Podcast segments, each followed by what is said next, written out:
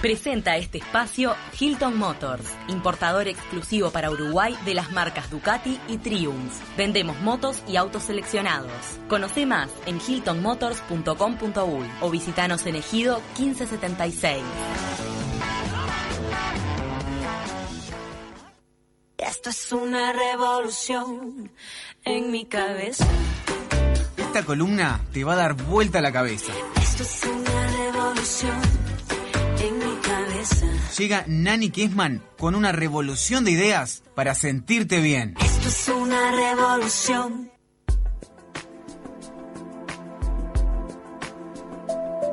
Muy buenos días, Nani, ¿cómo estás? Hola chicas, ¿cómo andan? Qué Muy- frío hoy. ¿eh? Ay, estoy helada. Yo estoy con una ruana envuelta helada.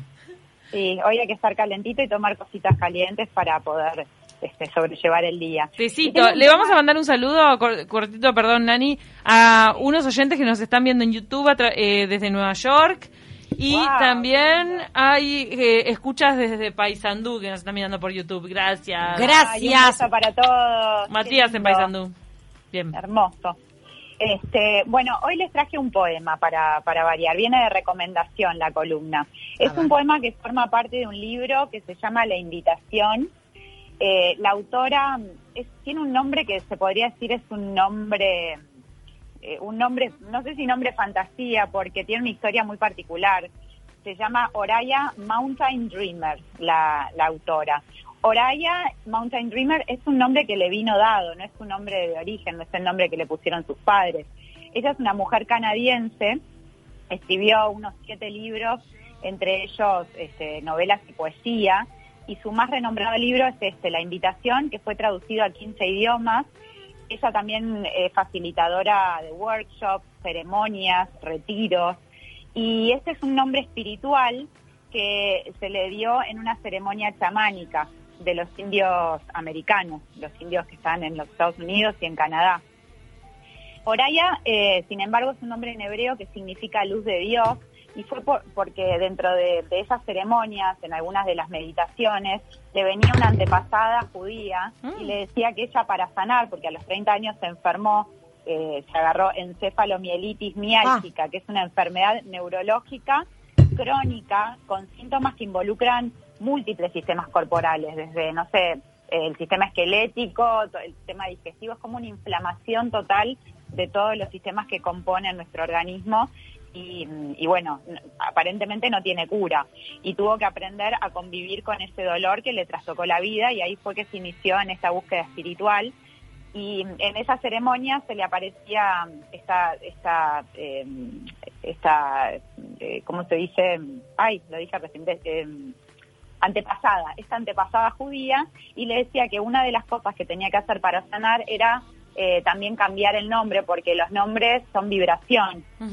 Supuestamente nosotros ya elegimos nuestro nombre desde antes de nacer y bueno, los nombres son vibración y nos representan en, en- no solamente eh, superficialmente, sino que tiene mucho que ver con, con quiénes somos. Y acá esta antepasada le sugería que tenía que cambiarse el nombre a Oraya, que significa luz de Dios, Mountain Dreamer en inglés, eh, soñadora de la montaña. Y bueno, y creó este poema que me parece maravilloso, lo quiero compartir y lo vamos a dejar para subirlo en las redes porque estoy Me segura encanta. que a la gente le va a gustar. Y dice así, la invitación. No me interesa lo que haces para ganarte la vida. Quiero saber qué es lo que deseas. Y si te atreves a soñar, que encuentras lo que tu corazón anhela. No me interesa cuántos años tienes. Quiero saber si te arriesgarías a parecer un tonto por amor, por tus sueños o por la aventura de estar vivo. No me interesa qué planetas hacen la cuadratura con tu luna. Quiero saber si has tocado el centro de tu propio dolor, si las situaciones de la vida te han abierto una herida, o te has encogido y cerrado por temor a sentir más dolor. Quiero saber si puedes vivir con el dolor, el mío o el tuyo, sin intentar esconderlo o disfrazarlo o resolverlo. Quiero saber si puedes vivir con alegría, la tuya o la mía, si puedes danzar salvajemente y dejar que el éxtasis te llene hasta las yemas de los dedos de las manos y de los pies, sin advertirnos que debemos tener cuidado y ser realistas, ni recordarnos las limitaciones del ser humano. No me interesa si la verdad, si la verdad, si es, perdón, no me interesa si es verdad la historia que me cuentas, Quiero saber si puedes desilusionar a otra persona para ser auténtico contigo mismo. Si puedes soportar la acusación de ser un traidor y no, no traicionar tu alma. Quiero saber si puedes ser desleal y por lo tanto digno de confianza. Quiero saber si puedes ver la belleza, aunque no todos los días sean hermosos, y si puedes trazar el origen de tu vida desde su presencia. Quiero saber si puedes vivir con el fracaso, el tuyo o el mío, y a pesar de ello pararte a la orilla de un lago y gritar sí al plateado de la luna llena. No me interesa saber dónde vives, ni cuánto dinero tienes. Quiero saber si puedes levantarte y después de una noche de dolor y desesperanza, agotado, golpeado hasta los huesos, hacer lo que tienes que hacer para darle de comer a los niños. No me interesa a quién conoces, ni cómo llegaste hasta aquí. Quiero saber si compartirías conmigo tu pasión, tu amor, sin echarte para atrás. No me interesa dónde, ni qué, ni con quién has estudiado. Quiero saber qué es lo que te sostiene y te sustenta desde adentro, cuando todo lo demás se rompe en pedazos quiero saber si puedes estar solo contigo mismo y si te gusta de verdad la compañía que llena tus momentos vacíos. Para mí está hablando mucho de la conciencia. Eso de el vacío interior, ¿no? Cuando no queda nada, ¿qué es lo que hay adentro, no? Por eso también eh, el, hecho de, de, ser leal con uno mismo, a pesar de que a los demás no les gusta lo que, lo que, lo que ven de ti, ser auténtico y ser leal con uno mismo. Y, cuando apoyas la cabeza en la almohada, cuando todo cesa, si realmente podés estar tranquilo y solo con vos mismo. Hay gente que no se soporta, hay gente que no puede dormir tranquila, este, y eso eh, creo que habla de como de la paz mental, ¿no? De, de lo que significa como sentirse bien con uno mismo en esos momentos de silencio y de vacío interior. Esto, Nani, es un extracto lo que leíste, pero el poema es larguísimo, ¿verdad? Este, no, este es el poema total, ah. que es parte, de, es parte de su libro que se llama La Invitación. Y ah, listo, el libro es más largo. Tiene, tiene historia, tiene poesía, o sea, es divino lo que lo que escribe esta mujer.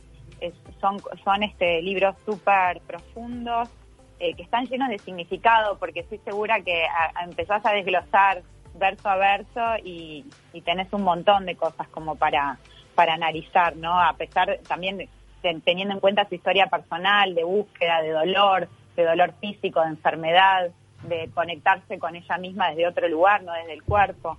Entonces, este, y, mucha gente creo que también puede usar este, este poema como para para situaciones de su propia vida, ¿no? Creo que en algún punto nos roza a todos en nuestra humanidad. Me parece que es algo muy lindo y que llegó a mí a través de esta lesión que tengo en el hombro. Mira, ah, vos habías contado. ¿Quién te la mandó? ¿Cómo era? Eh, una, una amiga profesora que se llama Tati Feldman, que es, argentina, está viviendo acá en Uruguay, y ella me sugirió eh, leer un libro de Richard Freeman, que es un, profesor de yoga ashtanga, este, y él habla de las lesiones y el yoga, ¿no? Él habla cómo eh, quienes practicamos cosas con el cuerpo, en algún punto nos vamos a lesionar porque este, cuando llevamos el cuerpo en extremo es difícil no, este, no hacernos daño. Lo mismo la gente que practica deportes, cuando haces algo este, y lo llevas a un extremo te podés lesionar.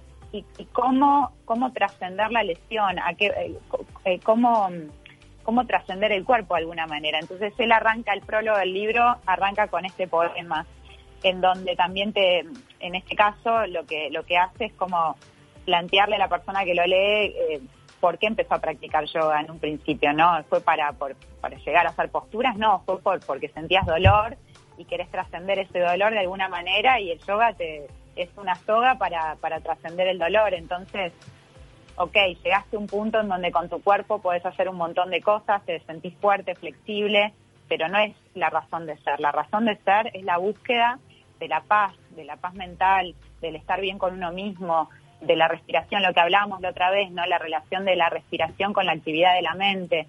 Y, creo que este, en algún punto este poema también te, lleva al momento de meditación, donde la mente está concentrada y solo una mente en paz puede llegar a concentrarse, una mente en donde hay, donde uno crea sufrimiento, donde uno hace, le hace cosas malas a los demás, se hace cosas malas a uno mismo, vive una vida completamente desordenada, seguramente esa persona cuando se siente a tratar de concentrar su mente, su atención, no logre estar en paz, porque la cabeza le va a explotar.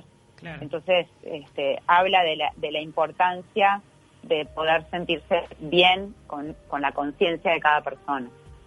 Nos mandan una pregunta y es el nombre de la autora. Dicen que qué poética Nani, muy buen texto. Se llama Oraya, que se escribe O-R y latina A-H, Oraya. Mountain, como montaña en inglés, Dreamer, de soñadora en inglés. Lo buscan y el poema se llama La Invitación. Y, está traducido como en 15 idiomas. Yo no sé cuántos, 15 idiomas me quedo corta de todos los idiomas que conozco. Deben haber un montón más, pero 15 idiomas. Un es un montón. Nos mandan saludos desde Atlántida, excelente columna de Nani, siempre compartiendo tanto conocimiento con amor incondicional. Namaste. Namaste, qué lindo. Y también te manda Julita del Cadorna. Saludos. Que preguntarte, esta señora saca su sabiduría, toda esta iluminación que vuelca en el poema y en su libro de comunidades indígenas, según lo que entendí de, todo lo que dijiste, y también del yoga. No, ella es este, una, sería esas personas que practican esa medicina indígena, que también se los conoce como hombres o mujeres medicina o chamanes. Ah, este, de, los, de, los, nativos americanos de Canadá, de los Estados Unidos, este, vieron que cada comunidad indígena tiene su mística. Entonces, eh, en esas zonas es muy popular este tipo de ceremonia chamánica. ¿Y sabemos más de ella? ¿Ella sigue viva? Sí. Sabes que, mira, es, es curioso, porque vos te pones a buscar información de ella en internet mm. y casi que no hay.